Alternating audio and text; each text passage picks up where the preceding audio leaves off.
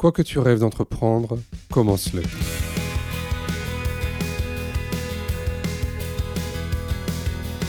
Aller se battre pour avoir des budgets décents, parce qu'il y en a qui ont des budgets qui ne sont pas décents, avec Mhm. lesquels on ne peut pas faire de travail correct. Recentrer euh, aussi le champ médico-social sur ce qui devrait être son cœur de métier, c'est-à-dire les personnes qui ont besoin d'un plateau médico-social très Mhm. solide.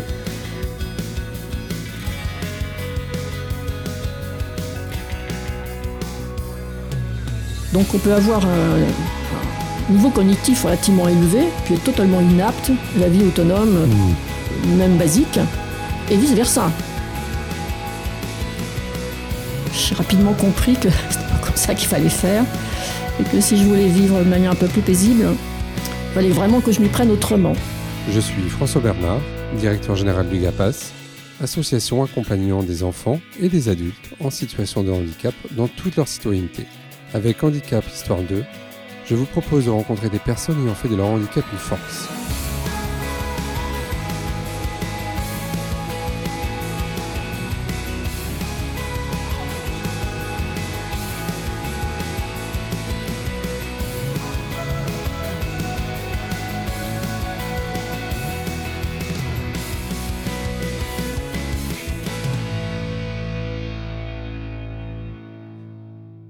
Tous, pour ce nouvel épisode d'Handicap Histoire 2, j'ai le plaisir de recevoir aujourd'hui Daniel Langlois. Bonjour Daniel. Bonjour.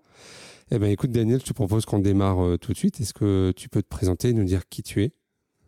Je m'appelle Danielle Langlois, je suis la présidente d'Autisme France depuis 2016. Je l'ai été un peu auparavant, 4 ans, de 2010 à 2014, et je suis de profession enseignante de lettres classiques.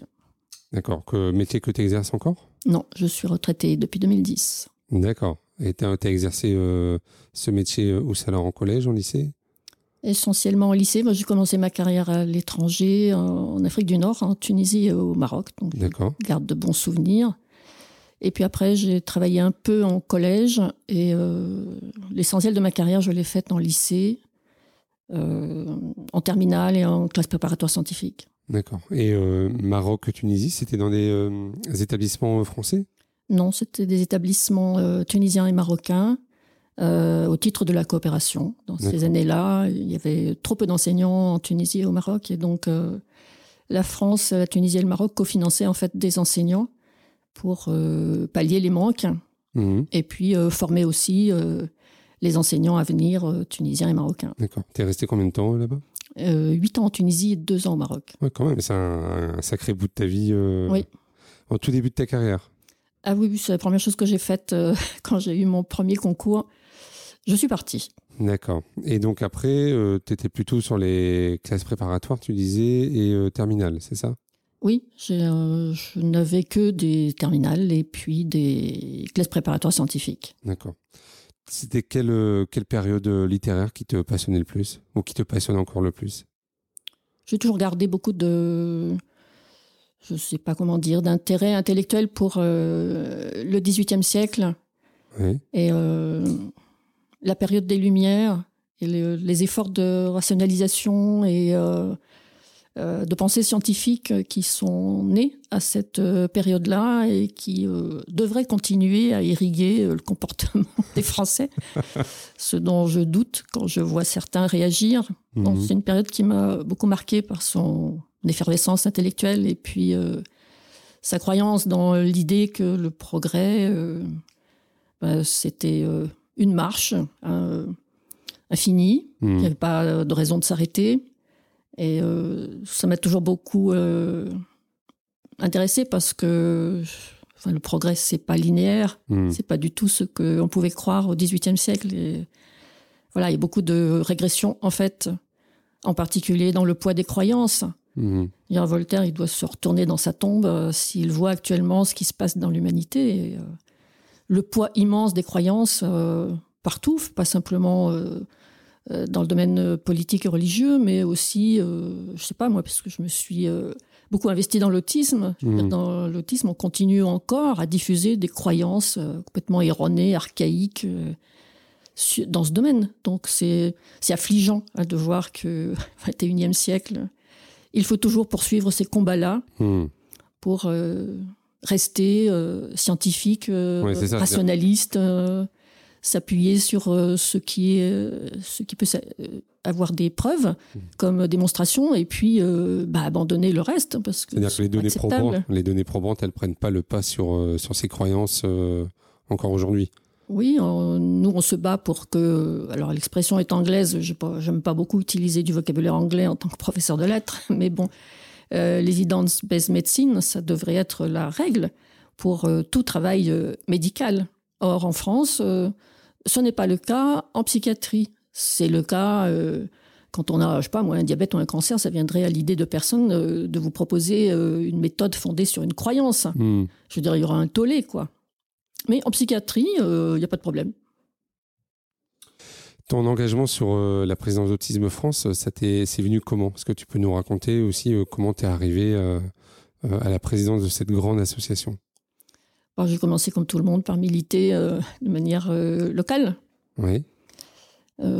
c'est comme ça que le goût m'est venu de militer plus haut.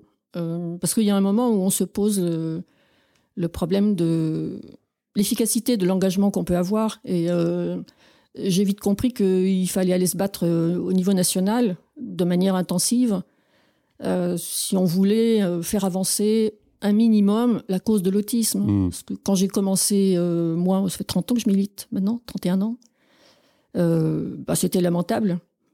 Il y avait rien. je veux dire, c'était un désert dans l'autisme. C'était impensable de faire admettre qu'il y avait des programmes euh, scientifiquement validés pour euh, accompagner les personnes autistes, euh, comme c'était le cas dans d'autres pays occidentaux. Hmm. Donc ça vous valait des insultes, des menaces, des chantages. Des... Enfin non, c'était inouï quand j'y réfléchis. Voilà, donc je me suis dit C'est ce que toi, tu as vécu il y a, il y a 30 ans? Alors, ces menaces ou... Il y a 30 ans, les premiers présidents d'Autisme France, Autisme France a né en 1989, donc 32 ans. Oui.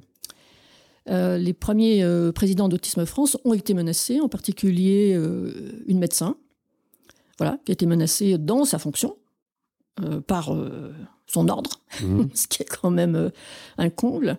Voilà, moi j'ai pas, on peut pas vraiment me menacer. J'ai été menacée, mais je veux dire, un président d'association qui n'est que président d'association bénévole et qui n'a pas de fonction à côté, qui n'en a plus. Euh, on ne peut pas exercer de chantage sur lui, pour toujours le menacer. Hein. Moi, je l'ai été hein, pendant les recommandations de bonne pratique, par exemple. Mais euh, je ne me laisse pas faire, c'est tout. Hein. Hmm. Pas obligé de céder euh, aux menaces, au chantage. voilà, il y en a qui ont peur. Dire, moi, jamais eu peur. Hein. Je veux dire, il faut rester droit dans ses bottes parce que sinon, on n'obtient rien. Hmm. Mais c'est un prix quand même. Enfin, cet engagement associatif qui est le tien on sent quand même que ça, ça pèse aussi. Est-ce que ça t'a pesé à un moment donné ou pas? Bah, D'abord, c'est très fatigant mmh. Mmh, parce que c'est incessant. C'est pas c'est pas euh, un engagement ponctuel où on va dire bon ben voilà il y a quatre ou cinq ans de combat à mener et après euh, la situation va s'améliorer. Moi j'ai naïvement pensé ça pendant longtemps hein, qu'il fallait massivement investir euh, au démarrage et puis qu'après quand tu aurais des recommandations de bonne pratique tout le reste découlerait de ce qui aurait mmh. été acquis et que les problèmes seraient résolus. Donc je me suis royalement planté parce que c'est pas du tout le cas même s'il y a quelques avancées. Hein, euh, voilà, je ne veux pas dire que c'était la même chose qu'il y a 30 ans, ça serait pas honnête, pas juste. Hein. Mais euh, par rapport à l'intensité des, combats qui ont été menés depuis 30 ans, pas seulement par moi, hein, je veux dire par euh, toutes sortes d'acteurs associatifs, mmh. locaux, régionaux, nationaux, les résultats au bout sont quand même très limités par l'acheté politique. Que je veux dire, il y a un moment où on devrait taper du poing sur la table en disant que ce n'est pas acceptable de gaspiller de l'argent à faire n'importe quoi. Or, ce courage politique-là minimal, nous ne l'avons jamais eu. Et tant qu'il n'existera pas, nous, on continuera euh, à s'épuiser. Alors, pas pour rien, on s'épuise jamais pour rien, on finit toujours par obtenir quelque chose, hein. c'est pas, c'est pas ça le problème. Mais c'est que les problèmes de fond ne sont pas réglés et que ne le seront pas comme ça. Et comment tu l'expliques, là, qu'il n'y ait pas ce courage politique? Bon, C'est très français. Euh, c'est une addition de choses euh, scandaleuses. Euh, on met beaucoup d'argent public dans le handicap, dans l'autisme en particulier. Même la Cour des comptes avait trouvé 6 milliards 700 millions d'euros dans l'autisme et encore, elle n'avait pas tout additionné, ce qu'elle aurait pu additionner. Hmm. Donc il y a énormément d'argent dans l'autisme, pour finir, hein, plusieurs milliards, ce qui est énorme quand même quand on y réfléchit. Euh, mais cet argent n'est jamais contrôlé. Je veux dire, euh, en France, euh, ça n'existe pas, la délégation de services publics, sauf bah, quand une mairie ou un conseil départemental veut mener un chantier, lui, il est bien soumis. Et la Chambre régionale des comptes, elle va le vérifier. à un appel d'offres hmm. descend et un contrôle après hein, de l'argent. c'est comme ça qu'on repère les scandales d'ailleurs. Hmm. Il n'y a rien de tel dans le champ du handicap où on donne de l'argent public à des gestionnaires privés qu'on ne contrôle jamais euh, ce qui est ahurissant. C'est voilà, très, très français. Et dans le sanitaire, c'est encore pire, hein, parce que euh, c'est. Euh, en psychiatrie, c'est une zone de. Je ne sais pas comment dire, moi. de non-droit, ce qu'on veut, quoi. Pas de compte à rendre, hein. donc peut continuer indéfiniment à faire n'importe quoi. Jamais personne n'ira protester au plus haut niveau. Ceux qui protestent, ce sont les associations avec bah, des résultats minces, souvent. On peut dénoncer, mmh. hein, mais mmh. bon, ça n'empêche pas de dormir. Quel résultat, toi, tu as, eu dans ton combat militant, ton combat associatif? Qu'est-ce que. le, enfin, je ne vais pas dire quel est ton plus beau fait d'armes, mais en tout cas, euh, qu'est-ce qui, était, qu'est-ce qui était important pour toi? Obtenir des recommandations de bonne pratique, parce mmh. que c'est euh, dans les pays occidentaux, c'est euh, ce travail-là de réflexion sur ce que peuvent être des recommandations de bonne pratique opposables euh, c'est ce travail-là qui a fait avancer la cause de l'autisme. Donc, hmm. euh, on était très en retard en France parce qu'il n'y avait pas d'état des connaissances sur l'autisme. Il a fallu attendre janvier 2010 pour que la haute autorité de santé affirme ce que beaucoup de médecins continuent à refuser, euh, que l'autisme c'est un trouble neurodéveloppemental, voilà, et que les parents n'y sont strictement pour rien. C'est hmm. écrit, mais ça a été écrit seulement en 2010. Les recommandations de bonne pratique pour enfants et adolescents ont été un moment, euh, je ne sais pas comment dire, de l'histoire, de l'autisme. Voilà, moi je l'ai vécu comme ça, hein, comme un moment historique, euh, d'une extrême violence, euh, parce que on a été bah, menacé. Moi je l'ai été, hein, voilà, tout au long des recommandations de bonne pratique, qui ont quand même duré 20 mois au lieu de 9.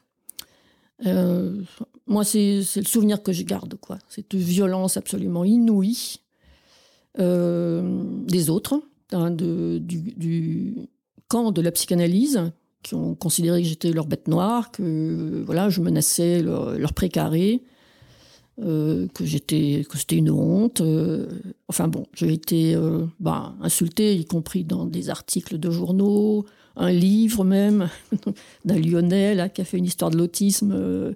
voilà, bah, je citais dedans. Alors, je ne sais pas comment dire enfin, l'effet que ça fait. Bon, euh, on sait qu'on travaille pour euh, les autres, pour euh, l'intérêt général, et que bah, il faut bien que ce moment historique, il se fasse. Hmm. il y a bien un moment où il faut accompagner la personne autiste avec des interventions scientifiquement validées, hmm. recommandées. bon, voilà quoi. C'était, on l'a fait très très tardivement, mais il fallait bien que ça se fasse. Mais comme tu dis on le paye cher, quoi, d'une certaine manière. Et, euh, et c'est pas éteint. Hein, je veux dire, euh, quand quelqu'un que je ne nommerai pas m'a fait remarquer il y a 18 mois, euh, oui, mais enfin, Madame Langlois, vous vous rendez compte comme vous avez bousculé tout le monde. Le jour de la conférence de presse à la sortie des recommandations en mars 2012, il y avait quand même un carte CRS. Bon, voilà. C'est des choses comme ça qui ont. Pour des recommandations scientifiquement validées. Voilà, qui m'ont beaucoup marqué parce que. Hmm ça montrait la violence à l'œuvre derrière euh, des lobbies. Voilà, je veux dire, euh, nous, on se fait insulter, on dit que c'est un lobby associatif. Je veux dire, nous, on n'a pas un sou. Donc, je veux dire, euh, le lobby, je ne sais pas du tout comment on l'organise. Hmm. On a un accès aux médias très limité. Donc, je veux dire, le lobby associatif de l'autisme, ça fait rigoler, quoi, hmm. quand, on regarde de, près. On n'a aucune subvention publique, hein, Autisme France, rien du tout. Donc euh, voilà, hein, c'est euh, tous des efforts bénévoles en interne, euh, de l'argent qu'on arrive à récupérer, comme font hmm. d'autres. Hein. et on n'a rien d'autre. Alors que eux, ils ont les médias à leur disposition, à commencer par les grandes chaînes de radio publique, hein, où on débite de la psychanalyse à longueur de journée. ils ont ce poids-là que nous, on n'a pas. Alors, d'une certaine manière, on a quand même gagné contre eux. Je veux dire, on a gagné la bataille des idées. Hmm. Mais gagner la bataille des idées, ça ne suffit pas. Il faut après que ces idées, elles soient euh, mises en œuvre. Oui, c'est ça ce que j'allais te demander, parce que c'est pas le tout de les avoir écrites maintenant, ces recommandations, mais euh, comment elles sont mises en œuvre sur le terrain? Bah, Très peu et très mal. Donc c'est ceux en somme qui étaient déjà au départ militants qui les ont investis très rapidement et pour lesquels ça allait de soi. Pour les autres, le travail s'est fait très lentement. Je ne vais pas dire qu'il s'était pas fait, mais bon, il s'est fait très lentement. Il a buté sur un problème de fond, c'est l'absence de professionnels formés. Mmh. Parce que les formations initiales en France, c'est une honte. Pas faute d'avoir demandé 30 ans qu'on demande à Autisme France de revoir les formations initiales des travailleurs sociaux, des psychologues, des professionnels dont nous avons besoin. Hein. Et euh, ce travail n'a jamais été fait, toujours par l'acheté politique face au, lobby. Donc euh, c'est difficile, on peut faire euh, autant de recommandations qu'on veut, autant de plans autisme qu'on veut. Si on n'a pas les professionnels pour les mettre en œuvre, ça servira pas à grand chose. Mmh. Et ça restera très marginal. Il n'y a qu'à voir, hein, je veux dire, c'est une, initiative associative, Andéo, mmh. euh, qui maintenant s'est lancée dans la certification autisme. Euh, voilà, en demandant aux associations gestionnaires euh, qui font partie du conseil d'administration d'Andéo de s'investir, ce que d'ailleurs beaucoup ont fait. Alors, ça ne va pas résoudre le problème du jour au lendemain, mais s'il y a cet investissement national, hein, on peut penser que d'ici, euh, je sais pas, moi, 10-15 ans, les choses euh, auront sensiblement changé. Ce qui signifie que dans l'intervalle, eh ben, il y aura encore des générations d'enfants, d'adolescents et d'adultes mmh. autistes sacrifiés par bêtises, euh, incompétence, méconnaissance, maltraitance, enfin bon, tout ce que les familles reprochent à la très grande majorité des établissements et services sanitaires et médico-sociaux qui accueillent leurs enfants. Alors évidemment, c'est difficile de juger, bon, c'est parce que les problèmes sont très complexes et que quand euh, une association gestionnaire ne trouve pas de professionnels, euh, ben elle va mal faire, mais c'est pas forcément de sa volonté euh, au démarrage. Et puis les diagnostics ont tellement de retard que souvent dans les établissements en question, ben on ne sait pas que on a en face de soi des enfants, adolescents et adultes autistes. Hmm. On finit par le comprendre sur le tas quand euh, on a quand même un minimum de formation et d'expérience. Voilà, ça finit par sauter aux yeux quand même, hein, heureusement, de plus en plus, hein, à beaucoup de professionnels. Mais je veux dire après, euh, si l'établissement il est faiblement doté et puis que il faudrait un taux d'encadrement deux fois supérieur ou trois fois supérieur, bon, bah, je veux dire, la bataille ne fait que commencer. Oui, oui, oui, tu peux pas faire grand chose. Tu peux avoir toute la bonne volonté du monde et même la mise en œuvre des recommandations si tu n'as pas assez de pros. Euh, pour le faire, ça fonctionne pas. Non. Hmm. Et euh, on se heurte à ça. Euh, Autisme France n'est pas une association gestionnaire, mais on a euh, bon, une demi-douzaine d'associations qui ont ouvert des établissements et services en très petit nombre. Hein. Je dis Autisme France sur de 11 000 établissements et services médico-sociaux en France. Voilà, il y en a 35 qui sont dans le réseau Autisme France. Donc c'est absolument dérisoire. Mais euh, euh, même nous, avec nos exigences de départ, hein, on se heurte à ce problème-là. Hein. C'est où trouver et fidéliser euh, des professionnels de bon niveau qui puissent rester dans les établissements et services. Alors c'est un peu plus facile dans les établissements, parfois, parce que ce sont des équipes qui fonctionnent depuis longtemps, les professionnels les uns avec les autres. Mais par exemple, dans le, les CESAD, il y a de très grandes difficultés à recruter et à garder des psychologues qui vont maintenant euh, tous en libéral. Les orthophonistes, il y a longtemps que c'est fait. Mmh. Et les éducateurs euh, dignes de ce nom qui ont été formés à autre chose que la psychanalyse, il ben, faut vraiment chercher pour en trouver. Et comment tu vois un peu l'avenir du coup du, médico-social justement sur euh, l'ensemble de ces professionnels qui partent en libéral? Parce qu'il y a aussi maintenant des éducs, des AMP mmh. qui font du libéral. Mmh. Tu, le vois comment toi l'avenir dans 10-15 ans? À mon avis, le modèle actuel, il est mort. Hein. Je ne peux pas dire euh, les choses autrement. Hein. Et il serait, euh, il serait justifié que les acteurs du champ médico-social en prennent conscience avant que euh, le monde euh, leur croule dessus. Hmm. Parce que euh, personne n'est à l'abri de, d'un gouvernement voilà, qui cherchera des sous, qui dira il y a 11 milliards dans le médico-social. Ça sert à quoi? Les usagers, ils sont même pas contents. Parce que c'est ça, la colère, elle gronde quand même. Hmm. Et c'est un vrai souci. Donc je suis pas sûr que tous les gestionnaires en aient pris conscience. Hein, euh, voilà, bon, ils veulent garder euh, leur argent, leur précaré, leur influence, leur, euh, ce que je comprends, hein, c'est humain. Mais on ne pourra pas continuer comme ça. C'est strictement impossible. C'est juste une question de temps. Donc si les acteurs du médico-social ne reprennent pas la main pour eux-mêmes monter le niveau d'exigence, mmh. aller se battre pour avoir des budgets décents, parce qu'il y en a qui ont des budgets qui ne sont pas décents, avec mmh. lesquels on ne peut pas faire de travail correct.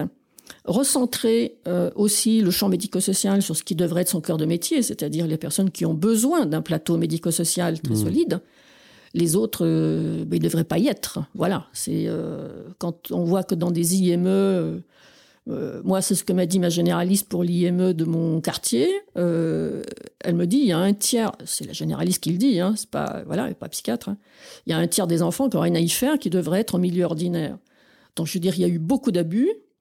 Mais- Euh, ça aussi, il faudra bien le repenser si on veut que le système ne n'explose pas. hein. Je veux dire, on peut pas indéfiniment demander de l'argent pour en faire n'importe quoi. Hmm. Et tu sens une évolution du côté de l'école sur, euh, sur l'accueil de, de ces enfants-là? Oui, mais elle est lente parce que l'école française n'a pas de culture inclusive.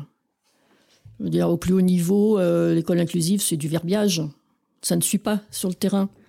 Et ça ne suit pas parce que je pense qu'on n'a pas assez motivé le- les enseignants, déjà. C'est compliqué de les montrer du doigt en leur disant dorénavant l'école est inclusive. Ça ne veut Mmh. rien dire Mmh. pour un enseignant. Moi, je l'ai Mmh. été, donc je veux dire, euh, je me mets à, à leur place euh, très spontanément. Et euh, je vois pas comment on peut demander à des enseignants qu'on n'a pas formés, qui ne sont toujours pas formés, euh, à comprendre euh, les difficultés spécifiques pour euh, certains enfants et adolescents hein, euh, qui vont nécessiter des interventions spécifiques, dont d'ailleurs ils ne sont pas les seuls responsables. Il faut parfois à côté hein, une aide éducative que ne peut pas assurer en interne l'éducation nationale, mais parce qu'elle refuse de modifier le code de l'éducation. Je veux dire, le code de l'éducation, je vois pas pourquoi il permettrait pas de recruter des orthophonistes, des psychologues, des éducateurs, enfin les professionnels dont on a besoin. Je veux dire, aux États-Unis, par exemple, c'est comme ça. hein. je veux dire, c'est l'éducation, enfin, ce, qui, ce qui tient lieu d'éducation nationale, hein, qui recrute les professionnels éducatifs qui peuvent être indispensables à la poursuite de la scolarisation d'enfants en situation de handicap. Nous, nos pesanteurs font qu'on paye deux fois. On paye l'éducation nationale, contribuable, paye une fois, puis il paye une deuxième fois pour euh, le médico-social qui maintenant euh, commence à rentrer un peu plus dans le cadre de l'école, mais pas toujours pour bien faire, parce qu'il y en a qui sont très mal formés. Enfin bon, il y en a quand même qui font bien et mieux leur travail, donc ça c'est quand même une avancée, particulier pour l'autisme. Mais je veux dire, on paye deux fois, quoi. On paye deux systèmes au lieu d'un. Très français, c'est comme la sécurité sociale, on paye deux fois. On paye la sécurité sociale et on paye la mutuelle. Ce serait plus simple de faire que un seul système. Hein. Comme la Conférence nationale de santé l'avait déjà dit dans un travail collectif il y a, je sais pas, une dizaine d'années, hein, c'était, euh, c'était super ce travail qu'on avait fait. Euh, bah, c'est, voilà, c'est, là, c'est pareil, hein, c'est d'une aberration totale. Ça coûte euh, un argent Hmm. fou pour un résultat euh, bah, maigre. Voilà. Toi, tu serais prêt, par exemple, à ce que les, les, les budgets des secteurs enfants soient rattachés à l'éducation nationale? Un Ah, peu comme ce qu'avait proposé euh, euh, un rapport de la rapporteuse des, des Nations Unies? Alors en théorie, c'est euh, une idée sympathique. hein. Je veux dire, Ouais. les enfants, ils devraient tous être à l'école et les moyens éducatifs, ils devraient être rapatriés à l'éducation nationale. Mais vu comme fonctionne l'éducation nationale, pour le moment, elle ne le mérite pas. Voilà, moi, c'est Hmm. ça que je peux dire. Donc les compétences, elles sont bel et bien dans le champ médico-social, même si c'est pas ma tasse de thé et que je trouve que le système est totalement aberrant. C'est quand même là hein, que se sont développées euh, des compétences euh, éducatives hein, pour accompagner la scolarisation. Hmm. C'est pas l'éducation nationale. Donc si euh, alors je sais pas, on peut pas rapatrier de force dans l'éducation nationale des professionnels qui appartiennent, qui sont, qui relèvent du privé. Donc, Mm. euh, alors ça a été fait par exemple au Québec et euh, où on a fermé tous les établissements, euh, et services médico-sociaux qui étaient essentiellement religieux Hmm. et on a réouvert des services d'État à la place. Donc on pourrait très bien euh, envisager ça en France. D'ailleurs, je pense que ça finira par se faire.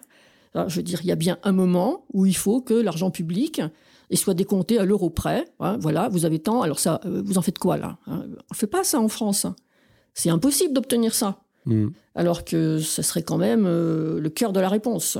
Donc il y a bien un jour quelqu'un qui va y penser, à mon avis, et peut-être plus rapidement que prévu. Et, euh, le jour où euh, on dira bah, cet argent, il faut le mettre à l'éducation nationale, bah, je serai la première à me poser des questions, hein, parce que je veux dire, une maison pas formée, qui n'a pas de culture inclusive, dont les enseignants sont pas formés, qui ne sait pas ce que c'est que travailler avec des professionnels euh, éducatifs, je ne vois pas comment elle peut faire ça du jour au lendemain. Quoi. Mm. Ce serait... euh, Enfin, je ne sais pas comment on peut envisager ça. Enfin, au Québec, ça leur a pris dix ans quand même hein, pour passer d'un système à un autre. Donc, je veux dire, on pourrait lancer dès maintenant Hmm. le travail. Ce serait déjà bien. Mais en se donnant 10 ans, parce que sinon, c'est pas raisonnable. Hmm. Tu parlais des modèles québécois et, américains. Tu as pu euh, rencontrer ou visiter des, services là-bas? Ou voir des pratiques qui t'ont inspiré? Alors pour euh, à Montréal, moi j'y suis allée une fois avec mon fils il y a 6 ans. Donc ce que j'ai vu, c'était essentiellement des services pour adultes. Je n'ai pas vu, euh, je n'ai pas vu de service pour enfants. Euh, mais bon, je on a été invité plusieurs fois à des réunions avec le Nouveau-Brunswick, par exemple. Mhm. L'ambassade du Canada m'avait invité, moi, hein, à une présentation du travail scolaire pour les enfants autistes au Nouveau-Brunswick, hein, qui est le pionnier dans ce domaine, à l'ambassade du Canada à Paris. Et ils le font régulièrement. Ils font aussi des formations en ligne. donc voilà, on, sait ce qu'on peut faire ailleurs. Mhm avec les réserves, parce que moi je pose toujours cette question naïvement, euh, et pour les enfants qui sont le plus éloignés de la scolarisation, parce qu'ils ont des difficultés cognitives, sensorielles, comportementales majeures, euh, vous faites quoi? Bon, ben, je veux dire, tout le monde est un peu sec dans ce domaine. Il n'y a pas un paradis de l'autisme euh, quelque part, et puis la pauvre France hein, qui, hmm. qui en est à des années-lumière. La France est très très en retard, ça, il n'y a pas de souci, elle n'est pas dans les clous. Bon, ça, même l'ONU le dit. Mais je veux dire, fondamentalement, euh, l'autisme, ça reste un défi. Et euh, c'est un défi pour euh, tous les pays, hein, même les pays riches. Et ceux qui posent le plus de difficultés parce qu'ils additionnent les problèmes en tout genre, bah, c'est extrêmement compliqué à gérer à l'intérieur de l'éducation nationale, même si on y met les moyens, même s'il y a des professionnels formés, même si les enseignants sont formés, il reste que ce sont des enfants et des adolescents euh, qui représente euh, un défi permanent, même un défi éducatif permanent, même pour des gens bien formés, et que on n'est pas la parade. je veux dire, euh, voilà, hein, il va falloir bah, limiter les heures de présence, par exemple. Je veux dire, même au Nouveau-Brunswick, en off, les professionnels, c'est ce qu'elle disait. Et bah, voilà, bah, c'est une réalité. Donc c'est un peu facile aussi hein, de partir du principe que voilà, bah, c'est yaka. Bah non, mmh. dans l'autisme, il y a qu'à, euh, oui, il y a des choses, il y a qu'à, hein, euh, et on les a pas faites, donc on est en tort. Mais il restera toujours euh, un tiers des personnes, hein, ce qui est énorme. Hmm. en France, il y a vraisemblablement un million de personnes autistes. Donc un tiers qui pose de redoutables problèmes éducatifs, y compris à l'école, ça fait quand même beaucoup de monde. Hmm. Parce que justement, dans l'autisme, on parle d'un spectre, parce que c'est très très large, et souvent on présente ceux qui ont plutôt des facilités ou des grandes capacités, mais euh, le, votre combat, il est plutôt pour ceux qui, qui ont des grandes difficultés bah, Ceux qui ont des capacités cognitives élevées n'ont pas besoin d'aide. Hmm. Alors, ils ont besoin d'aide euh, sociale, parce que bon, l'autisme, ça reste un trouble majeur de l'interaction sociale, donc je veux dire, ils sont très en difficulté dans ce domaine-là. Hmm. Donc, ils auront besoin d'aide euh, dans ce champ-là pour faire leur vie après d'adultes hein, et de citoyens. Hmm. Euh, mais ça ne va pas les empêcher de faire, euh, de suivre un parcours scolaire, parfois bon un peu chaotique, avec euh, des moments très compliqués, en particulier à l'adolescence, hein, où ils perçoivent leurs différences et ils la prennent dans la figure. Hein, et ça devient compliqué à gérer, surtout si ce n'est pas accompagné. Hmm. D'ailleurs, une fois, tu m'avais dit qu'il y avait des syndromes dépressifs chez, qui pouvaient démarrer chez les adolescents avec l'autisme. Il y a 60% en gros, hein, des, alors 40 à 60% parce que les études sont très variables. Donc, euh, c'est des fourchettes qu'on a euh, de personnes autistes hein, qui ont des troubles anxio-dépressifs. Donc, c'est énorme. Hein. Ça veut dire que bah, il y en a en gros au moins la moitié qui vont se heurter à ce problème-là au cours de leur parcours. Donc, c'est souvent à l'adolescence où il y a de grandes difficultés pour. Euh, bon, l'adolescence est déjà pas facile à vivre. Hmm. Mais pour un adolescent autiste qui perçoit sa différence parce que souvent il est rejeté par les autres quand il n'est pas carrément humilié ou qui fait pas l'objet de, de raquettes ou de harcèlement, parce que c'est quand même très fréquent, malheureusement, euh, par bêtise, hein, méconnaissance, bon, enfin, comme, partout.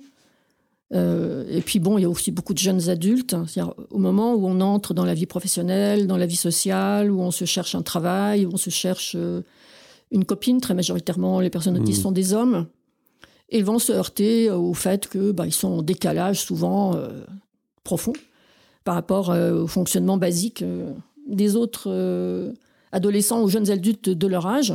et que ça les isole, hein, que ça les met en très grande difficulté et que bon, c'est très difficile à vivre. Donc là, ça c'est mal connu, mal accompagné. Et, mais c'est souvent parce que les personnes autistes qui ont le plus de compétences cognitives bah, sont diagnostiquées très tard, voire très très tard. Voire pas du tout. Voire pas du tout.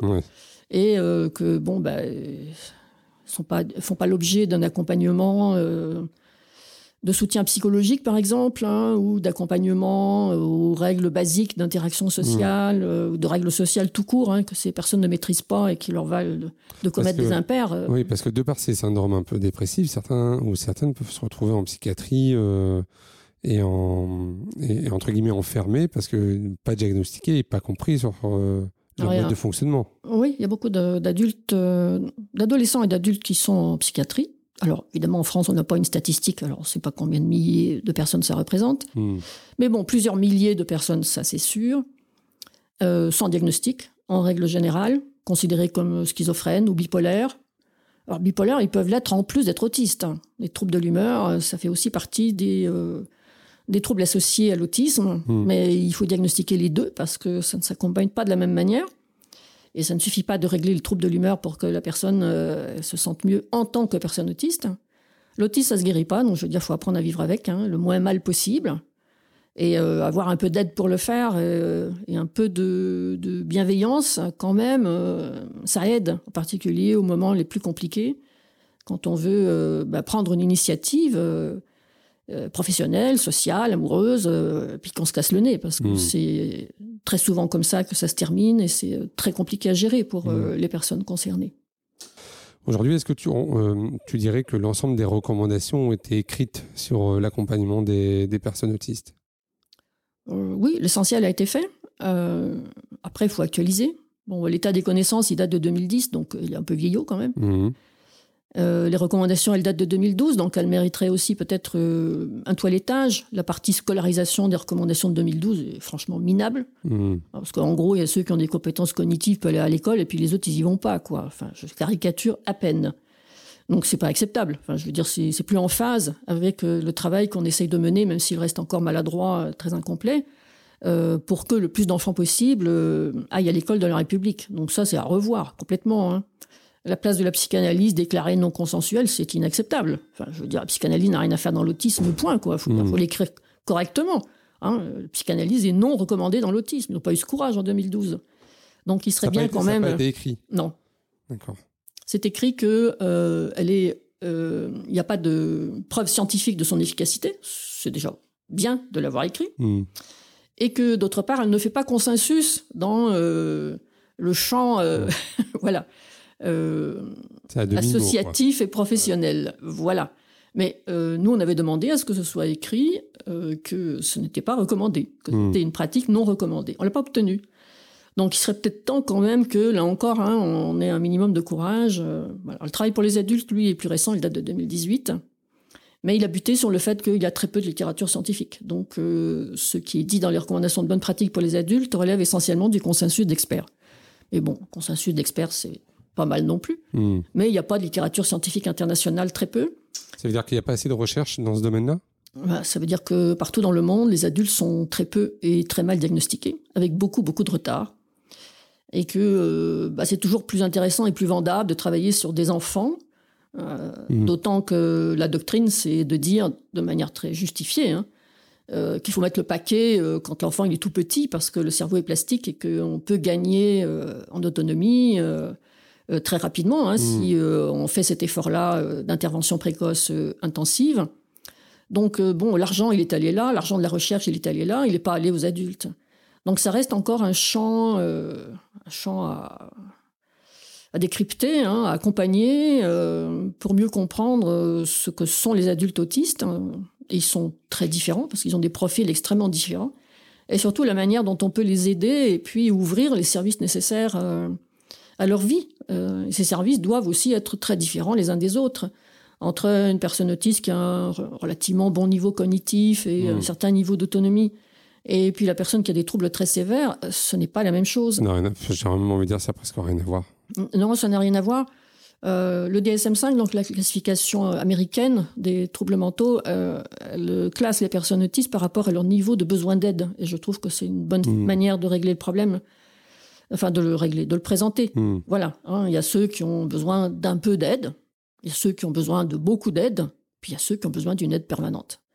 Et euh, il faut oser le dire, voilà. Ceux qui ont besoin d'une aide permanente, ben permanente, c'est 24 heures sur 24. Il ne faut pas jouer sur les mots, donc c'est coûteux. Euh, c'est des professionnels impérativement formés, bien entendu, euh, soigneusement accompagnés, parce que sinon, ils tiendront pas la route, parce que quand même, c'est dur. Si les parents, eux, ils en peuvent plus et qu'ils sont au bout du rouleau, il faut penser que les professionnels, ils vont se heurter aux mêmes Mmh. difficultés. Hmm. Même s'ils sont plusieurs pour se relayer et puis euh, hein, euh, se soutenir les uns les autres, ça change rien au problème. C'est dur. Et ces solutions-là pour adultes, euh, tu en, euh, ça, ça se développe en France ou pas? Très peu. Trop peu? Trop peu. Bah, on n'y a pas mis l'argent. hein, je veux dire, on en est au.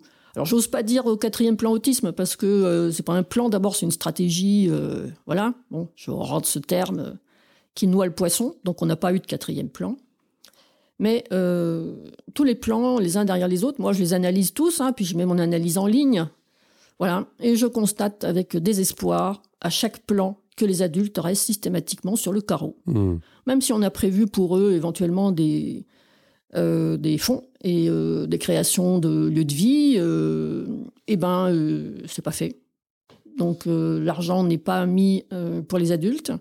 Les lieux de vie n'ouvrent pas ou ouvrent à dose homéopathique. Et puis alors on n'a pas l'once du début d'une réflexion sur ce qu'il conviendrait de faire pour des adultes qui peuvent acquérir de l'autonomie, qui n'en ont pas forcément hein, au départ, parce que le QI et l'autonomie, malheureusement, ça n'est pas corrélé. Donc on peut avoir un, un niveau cognitif relativement élevé, puis être totalement inapte à la vie autonome, Hmm. même basique, et vice-versa. Voilà, moi mon fils a un niveau cognitif euh, très peu élevé, voilà, on va dire CE2 en visant large, mais il est extrêmement autonome dans la vie quotidienne, et parfois même plus que moi. Donc euh, ça veut strictement rien dire. Donc l'accompagnement au bout, bien sûr, euh, il n'est pas le même. Mhm. Donc ces adultes-là qui peuvent vivre de manière autonome, bah, je veux dire, ils doivent vivre en milieu ordinaire comme tout le monde, mais avec euh, la vigilance et le soutien éducatif nécessaire et à vie. On n'arrive pas à faire comprendre ça. Je veux dire, l'autisme, euh, on n'en guérit pas, quoi. On va gagner en autonomie, on va gagner en compétences, mais il faut s'en donner la peine, ça ne tombe Mhm. pas du ciel. Voilà. Et si on veut que ces compétences, après, euh, elles restent, hein, elles, elles soient euh, pérennes et qu'elles fassent euh, en permanence des petits, parce que c'est le but, ben, il faut quand même s'en donner un minimum la peine. Et on ne peut pas laisser à l'abandon une personne autiste, parce Hmm. qu'elle finit à la rue. Euh, le président, l'ex-président de ce qu'on appelle toujours à Saint-Étienne l'asile de nuit, euh, m'avait dit un jour, ça m'avait marqué, il m'avait dit, Daniel, je te fiche mon billet que 40% des personnes qui sont régulièrement accueillies ici à l'asile de nuit sont autistes. Ben, je pense qu'il a raison. Hein, C'est-à-dire qu'une personne autiste euh, sans soutien, euh, même si elle a des compétences cognitives au départ, bah, finit à la rue Hmm. parce qu'elle a besoin de vigilance, euh, d'encadrement, même si c'est pas d'encadrement constant. Si elle est autonome, elle est autonome. On va pas lui mettre quelqu'un derrière en permanence. Mais il faut avoir cette vigilance parce que ce sont des personnes infiniment vulnérables, même quand elles gagnent en autonomie. Hmm. Et ça, il n'y a pas moyen de faire passer ce message. hein. C'est à vie. C'est comme ça. hein. Voilà, il faut organiser cette vigilance et elle va avoir un coût, pas forcément très élevé, mais elle va avoir un coût tout au long de la vie d'une personne autiste. Euh, c'est dramatique, quoi, hein, qu'on comprenne pas le béaba. Tu as parlé un petit peu de ton fils. Est-ce que tu peux nous dire quel a été un peu son, son parcours et comment toi tu t'es rendu compte aussi de, de son autisme à lui?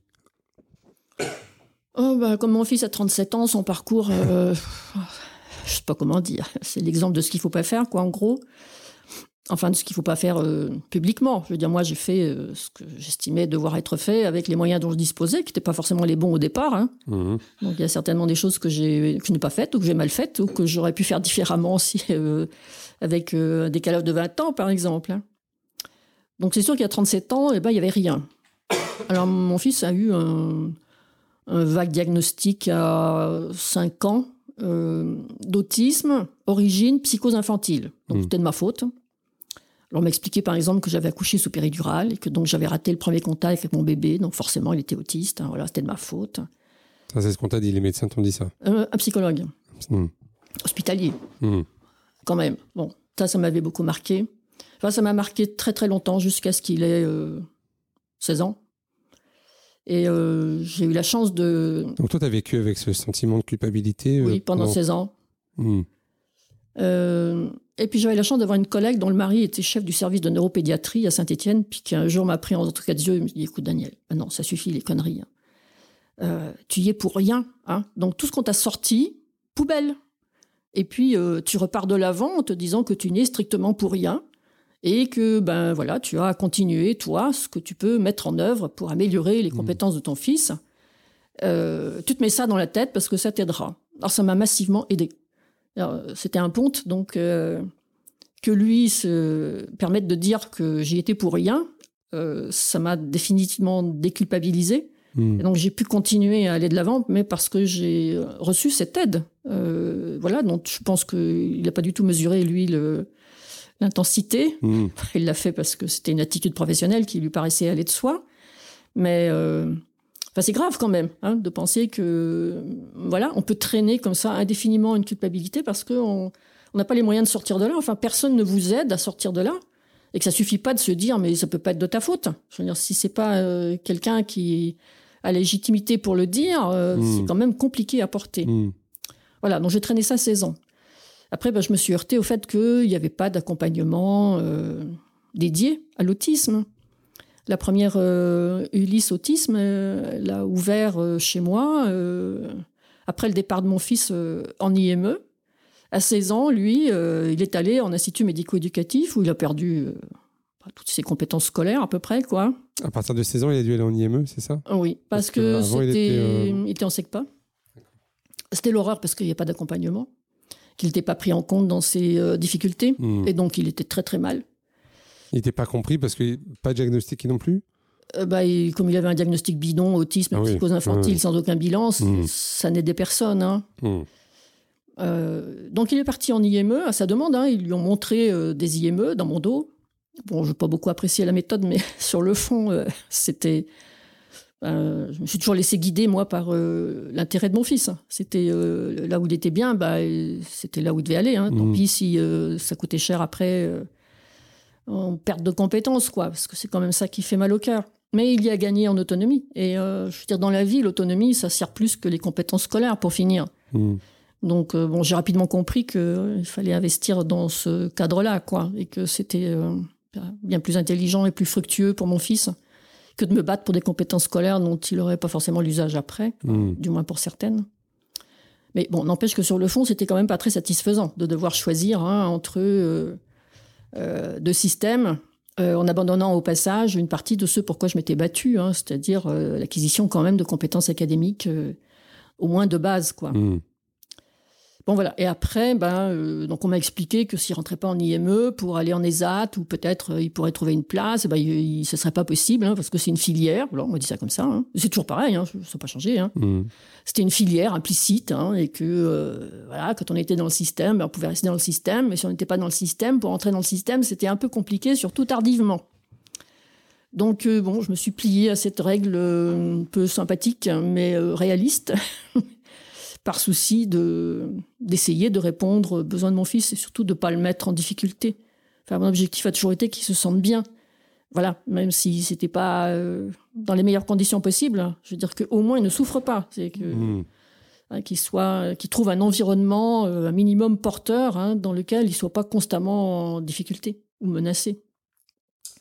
Et euh, euh, après, enfin, jusqu'à ces 16 ans, tu avais connaissance des euh, méthodes d'accompagnement comportemental ou pas?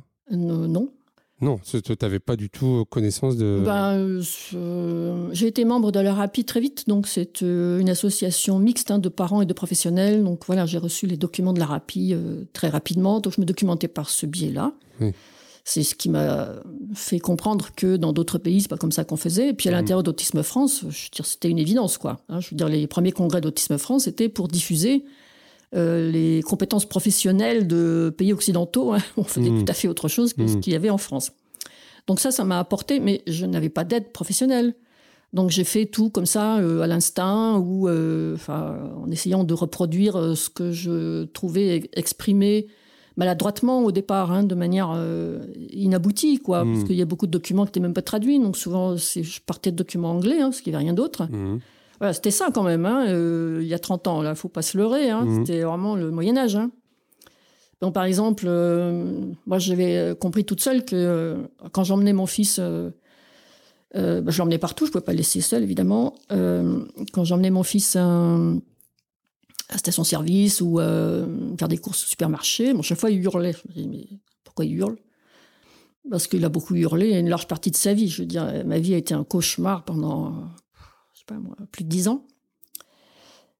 Et je me suis dit, bah, c'est parce qu'il peut pas se repérer où, où il va. hein. je, je lui dis qu'on va au supermarché, mais euh, ça lui dit rien, Ouais. il s'en fout. Et euh, donc j'avais pris l'habitude de prendre des photos. Et puis après, dès que j'ai pu m'équiper d'une caméra, je filmais tout. Et euh, il se nourrissait de ça. Je veux dire, tous les soirs, il regardait une heure de film, deux heures de film, trois heures de film. Euh, c'est comme ça, en fait, que, qu'il s'est imprégné du monde dans lequel il vivait, de son environnement.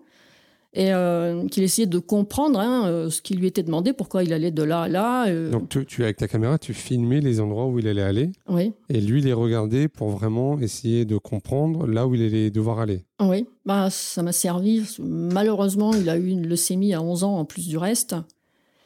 Et ça m'a même servi là, parce que euh, il a été, euh, on- à la fin de- du premier cycle de chimio, on irradie le cervelet pour éviter qu'il y ait des rechutes ménagées.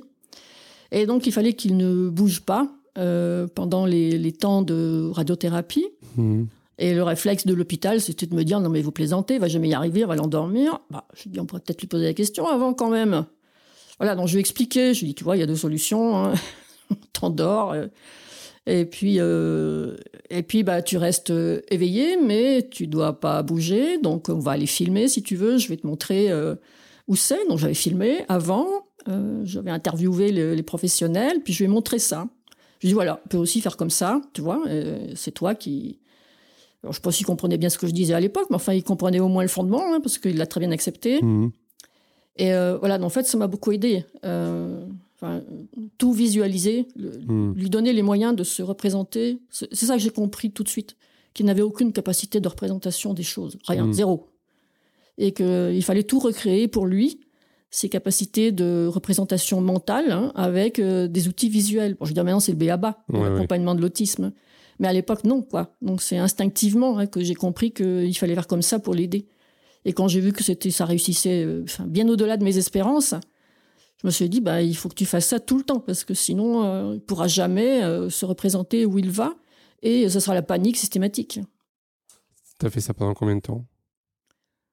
Bon, voilà, jusqu'à 12-13 ans, quelque chose comme ça. Après, euh, il n'a plus besoin de ses béquilles. Mhm. Il n'a plus besoin maintenant d'accompagnement visuel. Donc, il, a, acquis, dû. il a acquis euh, cette compétence-là Oui, il a acquis la compétence de représentation mentale Mhm.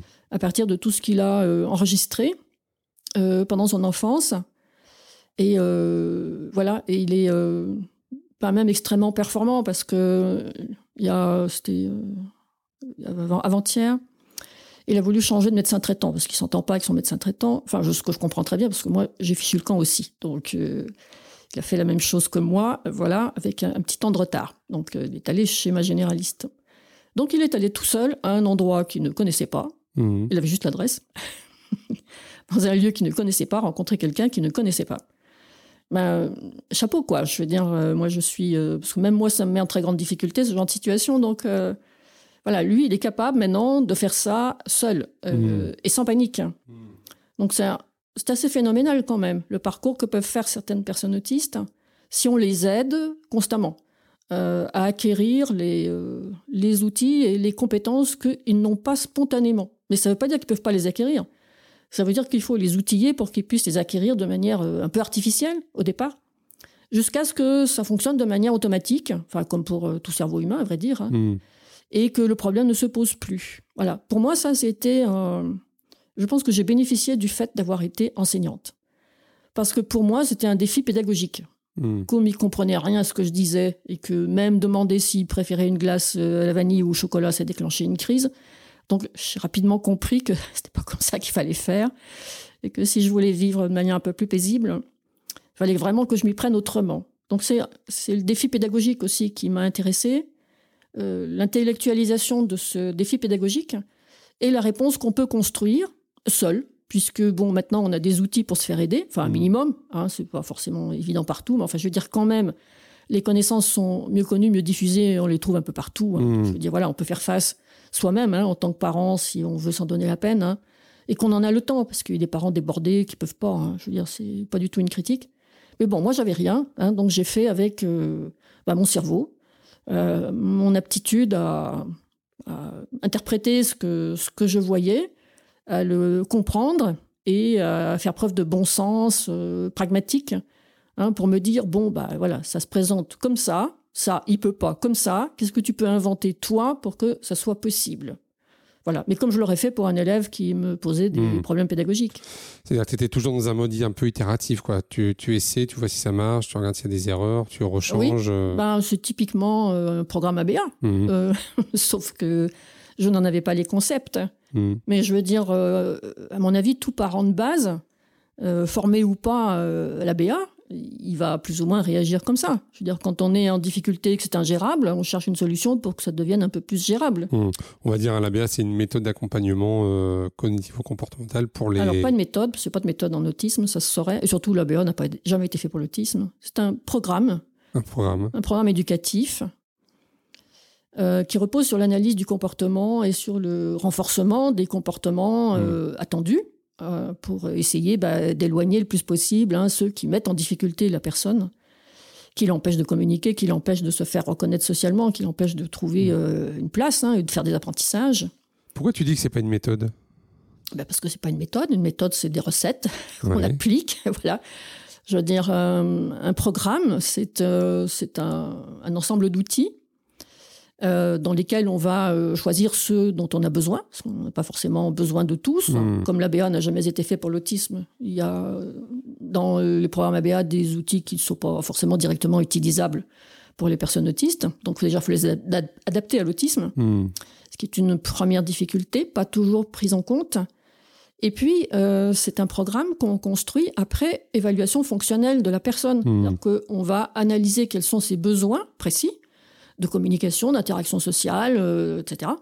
Et c'est à partir de l'analyse de, l'évaluation de ces besoins qu'on va construire le programme. Hmm. Donc c'est pas un ensemble de recettes hein, qu'on applique comme ça euh, hein, en disant voilà il est autiste alors on va faire comme ça, comme ça, comme ça. Ça ça marche absolument pas.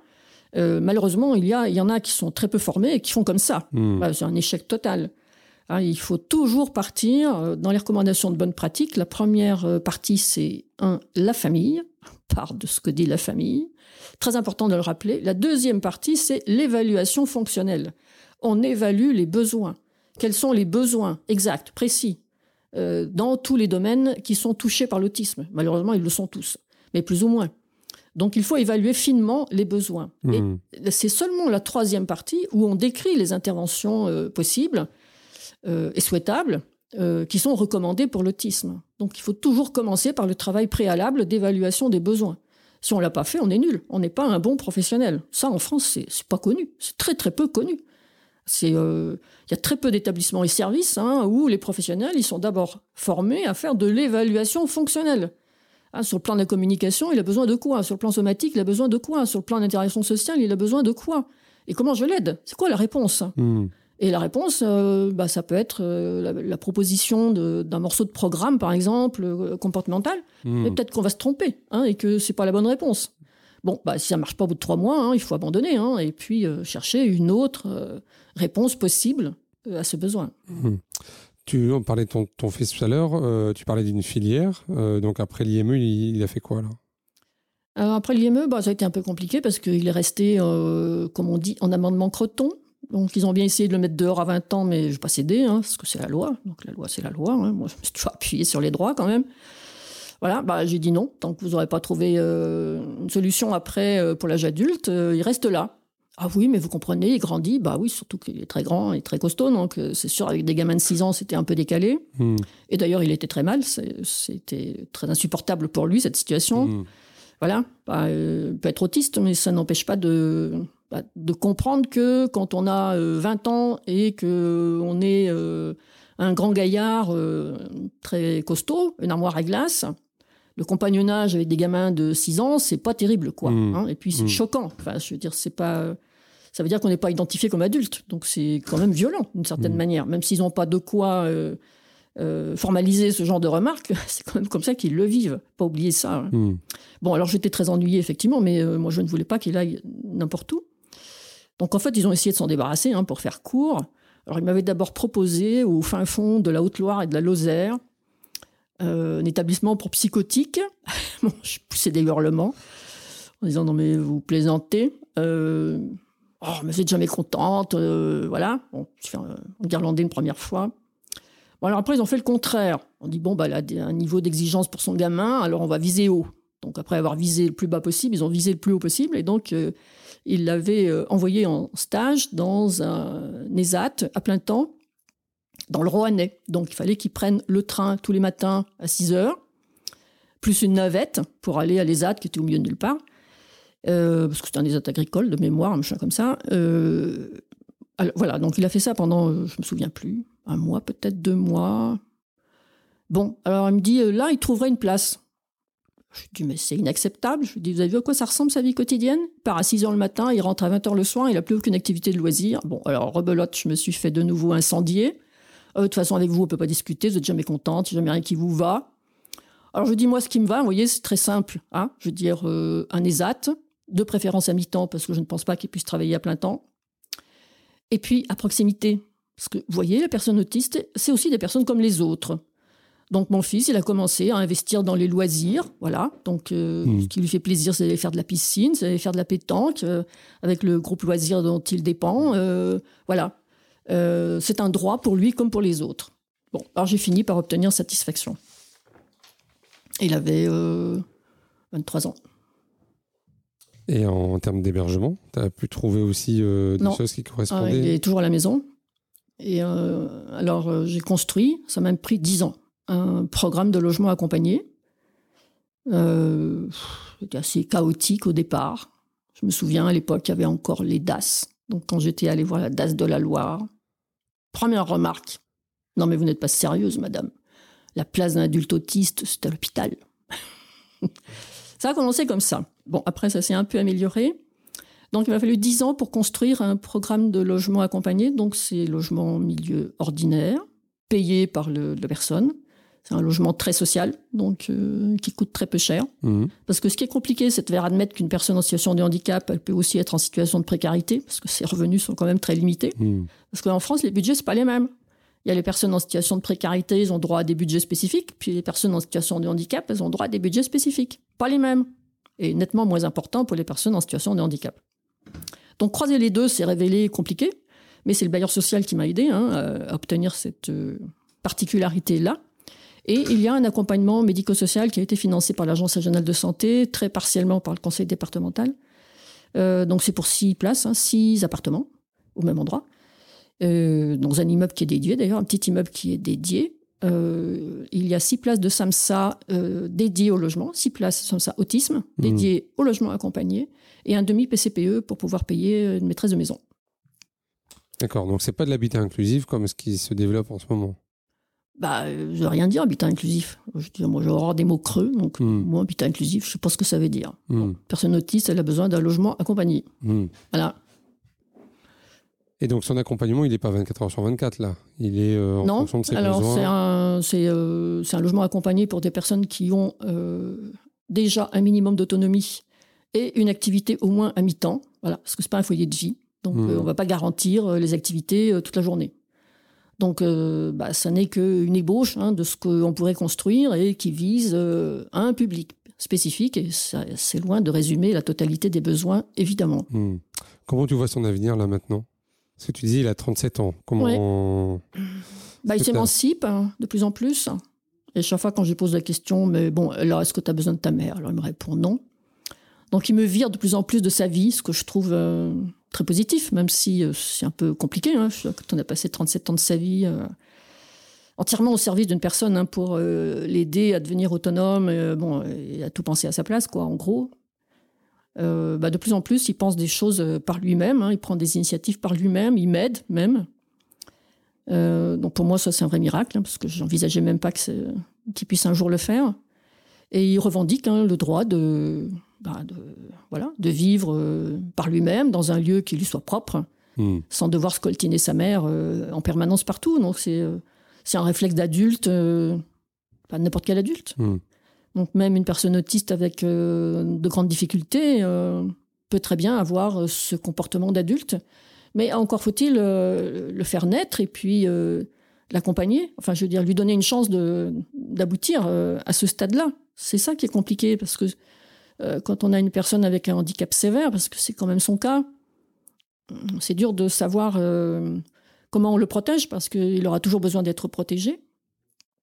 Et puis comment on le laisse euh, vivre sa vie, euh, voilà, avec les risques qui vont avec, hein, parce que il y en a quoi, Hmm. indiscutablement. Donc c'est compliqué pour des parents, de- et surtout qu'ils doivent en général le gérer seuls, donc ils n'ont pas beaucoup d'aide pour ça. Donc c'est, euh, un défi permanent quoi. Et, et puis c'est dur à évaluer. Le niveau de protection, on le construit comment, sous quelle forme, euh, et puis qui prendra le relais, parce qu'on n'est pas éternel, pas plus que les autres. Comment tu l'as pensé ça? Bah, pour le moment, je ne l'ai pas pensé. Nous, on aimerait euh, ouvrir un, une, euh, un service de protection des majeurs pour les personnes autistes, parce que pour le moment, ce, ce qui existe, ne- enfin, c'est dramatique souvent, Mm. vraiment dramatique. hein. C'est difficile de faire confiance à certains services tutélaires, franchement. Et les familles sont pas toujours là, ou n'ont pas toujours les, les moyens de le faire. Donc là, il y a un, un vrai besoin, quoi.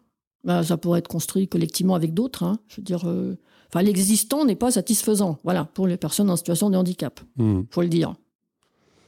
Qu'est-ce qui fait que c'est pas satisfaisant pour toi? Parce Qu'est-ce qui te manque? Il n'y a pas d'éthique. C'est- voilà, quand on nous raconte, nous, le comportement hein, de certains services tutélaires à des personnes qui sont euh, payées pour accompagner ces personnes, c'est honteux, quoi. Je veux dire, comment est-ce qu'on peut se conduire comme ça? Bah oui, bah c'est ça. À quel moment tu as, décidé de t'engager au niveau associatif? Bah, très vite. Gamin Très vite. avait 4 ans quand j'ai compris que. Alors, je savais pas trop que c'était que l'autisme à l'époque, hein, parce qu'il n'y avait pas de définition. Voilà. Hum, donc, j'ai milité localement très vite, hein, quand il avait euh, ouais, entre 4 et 5 ans. Et euh, après, bah, c'est. euh, bah, c'est quand j'ai mieux compris l'intensité des problèmes, hein, je me suis dit, tu peux pas rester au niveau local, quoi. Parce que c'est- Donc, il faudrait que tu ailles mettre un peu le bazar au-dessus. voilà. Parce que je me suis dit, bon, bah, s'il y en a qui s'investissent pas au niveau national pour poser des exigences, elles vont pas tomber toutes seules. Donc j'ai fait ça hein, pendant plus de au niveau national, bah, 15 ans au tout. Hmm. Bon, voilà, je me suis largement épuisé, hein, je, je dois le dire. Hein, c'est, enfin, pas décent même, mais euh, bon, ça a servi aussi. Hmm. Enfin, il faut bien que de temps en temps, il y ait euh, des grandes gueules hein, qui disent que ça suffit, quoi. Et qui tapent du poing sur la table. Ça fait pas de révolution parce que la bêtise, elle est tellement ancrée, euh, l'incompétence tellement ancrée, et puis les pouvoirs publics euh, s'en moquent. Donc, euh, on n'est pas aidé. Je veux dire, on peut pas rester sans rien dire et sans rien faire, quoi. C'est Hmm. pas, c'est pas décent. hein. Hmm. Euh, Qu'est-ce que tu penses là, des dernières décisions sur euh, notamment les départs en Belgique? On sait qu'il y a beaucoup de Français, euh, soit des enfants et aussi beaucoup d'adultes, qui sont accueillis en Belgique, euh, payés d'ailleurs par euh, l'État français, hein, ce qui est quand même euh, le comble. Mm. Euh, co- comment on explique qu'on a laissé des années euh, perdurer ce système-là? Enfin, moi, tu sais, moi, c'est un truc que j'ai jamais compris. Je, n'ai jamais compris pourquoi on payait des établissements lucratifs belges et pourquoi euh, donc payés par la Sécu, hein, par l'État français, et pourquoi on n'arrivait pas à développer des solutions en France avec le même argent?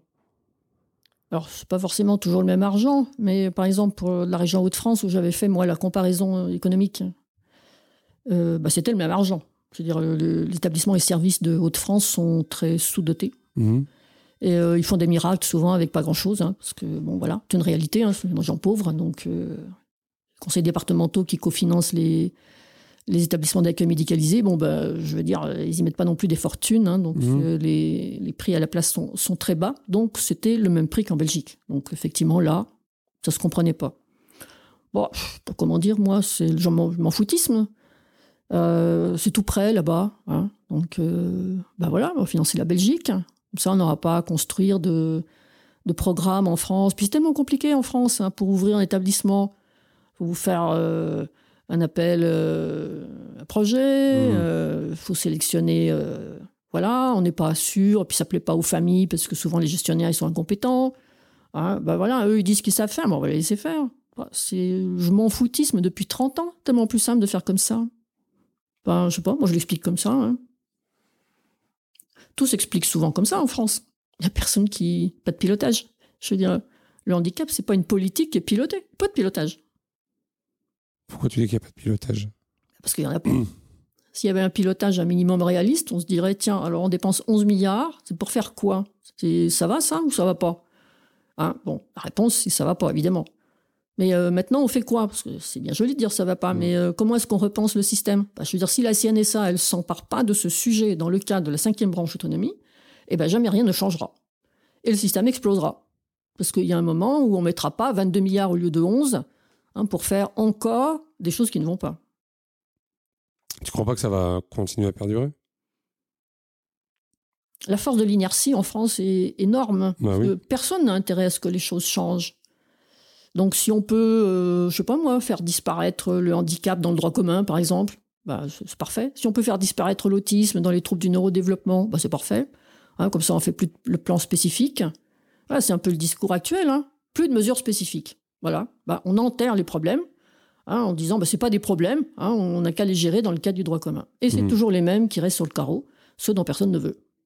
Là, on, on parlait tout à l'heure du dernier plan autisme. Alors, tu disais que c'était pas un plan parce qu'ils ont appelé ça une stratégie. Il est jusque 2022, je crois. Mm. Euh, ça veut dire qu'on va arriver là bientôt à peut-être une évaluation. En tout cas, est-ce que toi, tu espères de nouveaux modalités de financement euh, à partir de 2022 Est-ce que vous commencez à travailler là-dessus? Euh, Les plans ne sont pas évalués. Celui, le plan autisme 3 a été évalué par euh, l'IGAS, mais euh, les plans précédents n'avaient pas fait l'objet d'une évaluation. La stratégie, comme ils ont prudemment, justement, pas fait de plan, Mm. la stratégie ne sera pas évaluée. Sinon, euh, ce serait déjà le cas. Donc, euh, il n'y aura pas d'évaluation de la stratégie. Elle s'auto-évalue parce qu'elle est parfaite. Voilà, donc euh, pas besoin d'évaluation. C'est le principe de base. hein.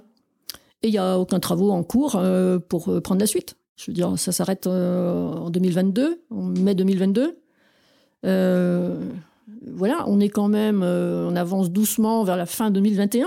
Il serait peut-être temps de concevoir la suite. Mais il n'y a pas de suite. C'est pas envisagé. Donc ça sera comme d'habitude, il y aura une année blanche, deux années blanches, trois années blanches, jusqu'à ce que quelqu'un dise bah, peut-être qu'il faudrait faire quelque chose. Euh, puis voilà, puis dans l'intervalle, bah, les personnes n'auront rien, surtout les adultes, hein, qui sont les grands absents de la stratégie autisme. Il n'y a pas un centime pour les adultes les plus vulnérables, ceux qui ont le plus de difficultés dans la stratégie autisme. Pas un centime. Quant à l'argent du plan autisme 3 pour les adultes, bah, il n'a toujours pas été totalement dépensé. Donc il y a de l'argent qui dort, en particulier des places de SAMSA, Mm. euh, ah, parce qu'il faudrait revoir le code de l'action sociale et des familles et permettre à euh, une agence régionale de santé de financer seule un SAMSA. Euh, eh ben, la DGCS euh, n'a pas voulu. Donc, euh, eh ben, l'argent dort. Voilà. Mm. Et on n'a pas ouvert pour les personnes autistes, les adultes autistes, hein, les places qui étaient prévues dans le plan autisme 3. Enfin, sur- là, il y a quand même les unités euh, comportement problème qui ouvrent. Oui, mais ça, c'est marginal. C'est, euh, ça va concerner, euh, à tout casser, quelques centaines de personnes. Ça va pas répondre aux besoins. Mm. Et puis, c'est pour euh, des, problèmes, des, des problèmes extrêmement sévères. C'est pas. euh, là, on est très très loin du droit commun. On est à l'autre bout. Mm. Euh, c'est des unités qu'on a demandées. hein. Je veux dire, ces personnes existent. Elles sont très souvent envoyées en Belgique ou croupissent en HP ou croupissent à la maison dans des conditions indignes et pour les personnes et pour leurs familles. Donc, c'est indispensable d'ouvrir euh, ces unités euh, spécialisées. Mais je veux dire, Mm. ce sera pour trois, deux fois trois. euh, une par région, euh, voilà. Pour le moment, il y en a trois qui sont financées, hein. donc euh, on est très très loin du compte. hein. Hmm. Quel conseil tu donnerais à une famille là, qui, qui vient d'apprendre un diagnostic autisme ou alors en tout cas qui, qui repère des, des signes? Bah, déjà de se rapprocher d'une association pour être correctement informée, parce que si elle attend que le système l'informe, euh, elle peut toujours attendre, il n'y aura rien. Euh, qu'elle aille sur Facebook pour euh, identifier les groupes de défense des droits des personnes, il y en a plusieurs, Hmm. Ils font un travail époustouflant, vraiment époustouflant, avec une patience que je n'aurais pas, euh, pour expliquer éternellement la même chose à des parents qui débutent et puis qui n'ont même pas le courage d'aller voir Mhm. ce qui a déjà été dit. Enfin bon, parce qu'il y en a qui abusent quand même. Donc voilà, moi je trouve ça vraiment extraordinaire que ça existe. Donc ne pas rester tout seul, c'est le premier, premier conseil. Hein, se rapprocher de familles qui ont déjà une expérience, voire une expertise, et qui vont guider pour pas aller n'importe où et se faire avoir hein, par le mauvais service, le mauvais professionnel. voilà, ça c'est vraiment la base. Hmm. On arrive, euh, Daniel, tranquillement vers la fin de, l'entretien. Euh, j'ai une question que, j'aime bien poser. Si, euh, si demain tu devais être ministre en charge des personnes handicapées, ce serait quoi ta, ta, première décision ou la principale? Ben, si j'étais ministre des personnes handicapées, je n'aurais pas que l'autisme en responsabilité, mais je pense que je repartirais de l'autisme parce que c'est une vitrine. Le jour où on aura correctement euh, régler les problèmes de l'autisme, on saura faire pour euh, toutes les autres personnes en situation de handicap. C'est une vitrine et un moteur. Et même Madame Cluzel, au début de son ministère, elle l'avait dit. Hein, que, euh, voilà. Sauf qu'elle a complètement oublié le message depuis. Et je pense que bon, elle a eu d'autres choses à gérer et puis qu'elle a dû subir toutes sortes de pressions. Donc voilà. Donc moi, je repartirais de l'autisme et des exigences pour l'autisme. Euh, repartir toujours des besoins des personnes, euh, des recommandations qui y répondent, parce que ces besoins, on sait les définir, hmm. et des réponses à mettre en œuvre, parce qu'on en est toujours là. Et le contrôle de la qualité de ces réponses. Tant qu'on n'aura pas réglé ça, ça servira à rien. On peut dire tout ce qu'on veut dans le champ du handicap, ça sera toujours à côté de la plaque. Qu'est-ce que tu aurais envie de dire aux, gens qui t'ont découragé ou qui croyaient pas forcément euh, à ce que tu défendais? Je crois que tu l'as déjà un peu dit, hein, mais ben, Je pense que dans la vie, quand on a une cause à défendre euh, et qu'on sait qu'elle est juste, euh, c'est pas qu'il faut pas se décourager, c'est qu'il faut se fixer une ligne et puis jamais en sortir. Hmm. Quels que soient les aléas, hein, même si on est euh, menacé, même si on vous fait du chantage, même si on vous crache dessus, euh, même si on vous insulte, moi j'ai tout eu, hein, vraiment tout eu. Hein. Voilà, on ne dévie pas d'une ligne. Hein. Euh, c'est comme ça. La vérité, c'est ça. C'est moi qui l'ai. J'ai euh, des milliers de personnes derrière moi qui pensent exactement la même chose. Donc c'est ça euh, qui donne la légitimité de, son porte-parole. Mmh. Sinon, on n'est que dalle. Hein. Mais donc voilà, moi j'ai toujours été comme ça. Alors c'est peut-être mon tempérament qui m'a aidé. Hein. Bah, quand je pars du principe que j'ai raison, je veux dire, je ne fais jamais machine arrière. Mmh. Et euh, je n'écoute jamais les personnes qui me disent que j'ai tort, parce que je sais que c'est elles qui ont tort. Donc euh, ça m'aide, quoi, d'avoir euh, un tempérament bien tranché. Hmm. Hein, et puis. Je pense qu'on l'aura, on l'aura bien entendu là, mais, mais est-ce que tu as. Est-ce que tu as, l'impression que ça a toujours été efficace pour toi, ce tempérament-là, ou est-ce que ça t'a joué des tours? Non, ça m'a joué des tours, parce que je ne suis pas très compétente diplomatiquement. Donc, euh, s'exprimer de manière cash, euh, ça fait avancer les choses parce qu'il y a bien un moment, il faut mettre les pieds dans le plat. Mm. Mais euh, une grande partie de, des choses qui font avancer les situations, c'est quand même des négociations diplomatiques qui mm. prennent du temps. Et moi, on me donne toujours ça comme explication. Hein. on me dit oui, mais vous comprenez, Madame Langlois, faut laisser le temps au temps. Alors moi, je réponds toujours la même chose. Je dis écoutez, allez dire ça aux familles. Les enfants, ils ont qu'une fois, un an, deux ans, trois ans, quatre ans. Je dis, c'est juste inacceptable. Ah, donc, euh, on me disait ça il y a 20 ans. On me dit toujours ça. Voilà. Bah, dans l'intervalle, il y a des gens qui ont trinqué, des personnes qui n'ont pas de diagnostic, qui n'ont pas été accompagnées et qui sont dans la maltraitance. On ne peut pas dire autrement. Donc, c'est inacceptable. Enfin, je veux dire, euh, il y a 30 ans que la France, elle aurait dû se mettre dans les clous euh, pour intervenir sur l'autisme. Elle ne l'a pas fait, donc elle est entièrement dans son tort. Il n'y a mmh. rien à défendre dans le système. Et le fait qu'il faut pas braquer les professionnels, c'est indéfendable. Ah, je veux dire, euh, les professionnels, ils sont au service des personnes et pas le contraire. Moi, j'ai toujours euh, apprécié quand il y avait les congrès Autisme France, euh, d'abord sur les contenus qu'on pouvait avoir. C'était quand même des grands rassemblements. Hein. des souvenirs au, Palais des Congrès à Paris notamment. Et puis tes interventions qui, en début de, de congrès, sont, sont cash, mais qui en même temps posent clairement les problématiques, en fait. C'est-à-dire que il n'y a pas de sujet tabou, en tout cas dans ce que toi tu as envie d'évoquer. Bah, moi, c'est une leçon de vie pour moi. C'est, euh, ça sert strictement à rien de prendre des gants. Voilà. Hmm. Au début, je le faisais par souci de pas heurter, en me disant bah oui, c'est compliqué, donc je vais me mettre à la place d'eux, à la place d'eux. jamais personne ne s'est mis à ma place, ni à la place de des personnes autistes qui vivent des situations dramatiques hein, et hmm. de leur famille. Donc je vois pas pourquoi je me mettrais à la place d'un professionnel ou pire euh, d'un politique. Voilà, moi c'est ça que je ne supporte pas, la lâcheté. La lâcheté, je veux dire, il y a un moment où il faut dire, on n'est pas obligé de le faire de manière agressive. Euh, ben, on s'est quand même beaucoup trompé dans l'autisme, on va pas épiloguer hein, parce que ça sert à rien. Maintenant tout le monde sait ce qu'il faut faire. Et eh ben maintenant on va le faire. Moi j'aurais attendu ça de notre président de la République, j'entends. Euh, ça lui aurait pas coûté grand chose.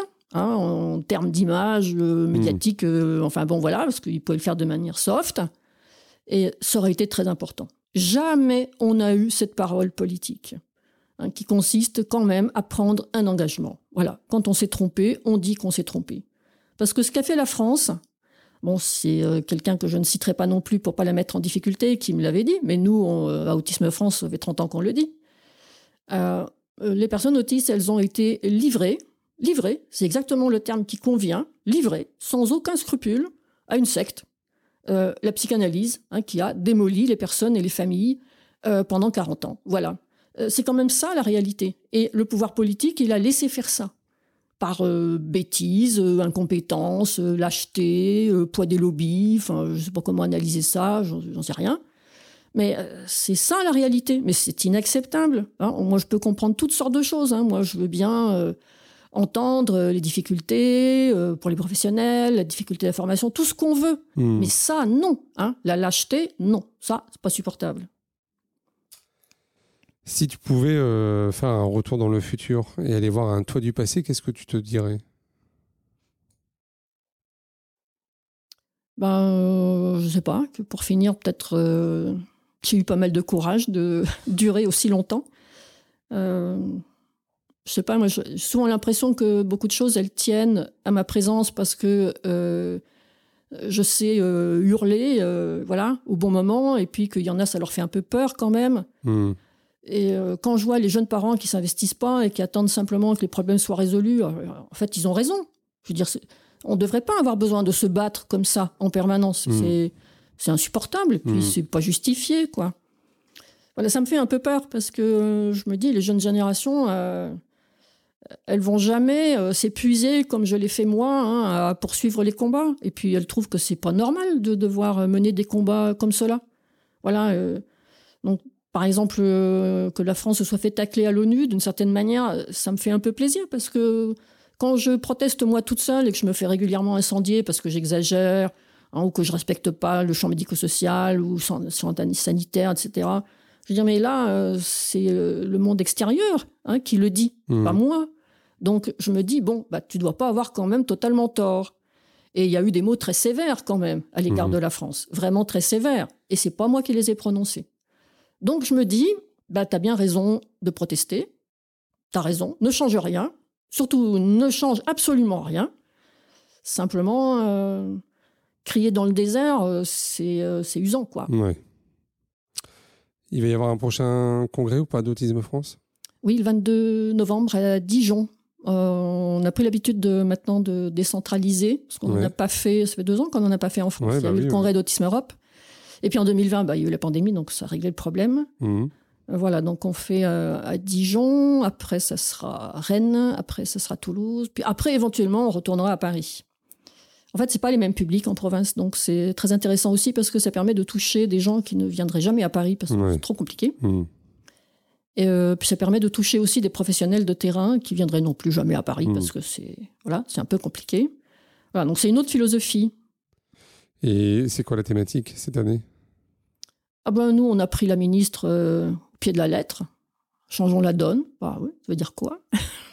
Parce que voilà, la donne n'ayant pas changé, il serait peut-être temps de s'y mettre. Très bien, merci beaucoup Daniel. Merci. Euh, au plaisir et puis n'hésitez pas à partager cet épisode avec euh, tous ceux qui, seraient, qui seraient intéressés euh, par la question de l'autisme. Merci Daniel. Merci. Voilà, vous avez écouté cet épisode de Handicap Histoire de jusqu'au bout.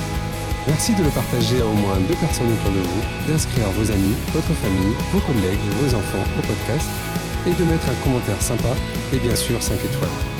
Vous pouvez me retrouver sur tous les réseaux sociaux en tapant Handicap Histoire 2 je suis François Bernard et comme disait Goethe, quoi que tu rêves d'entreprendre, commence-le.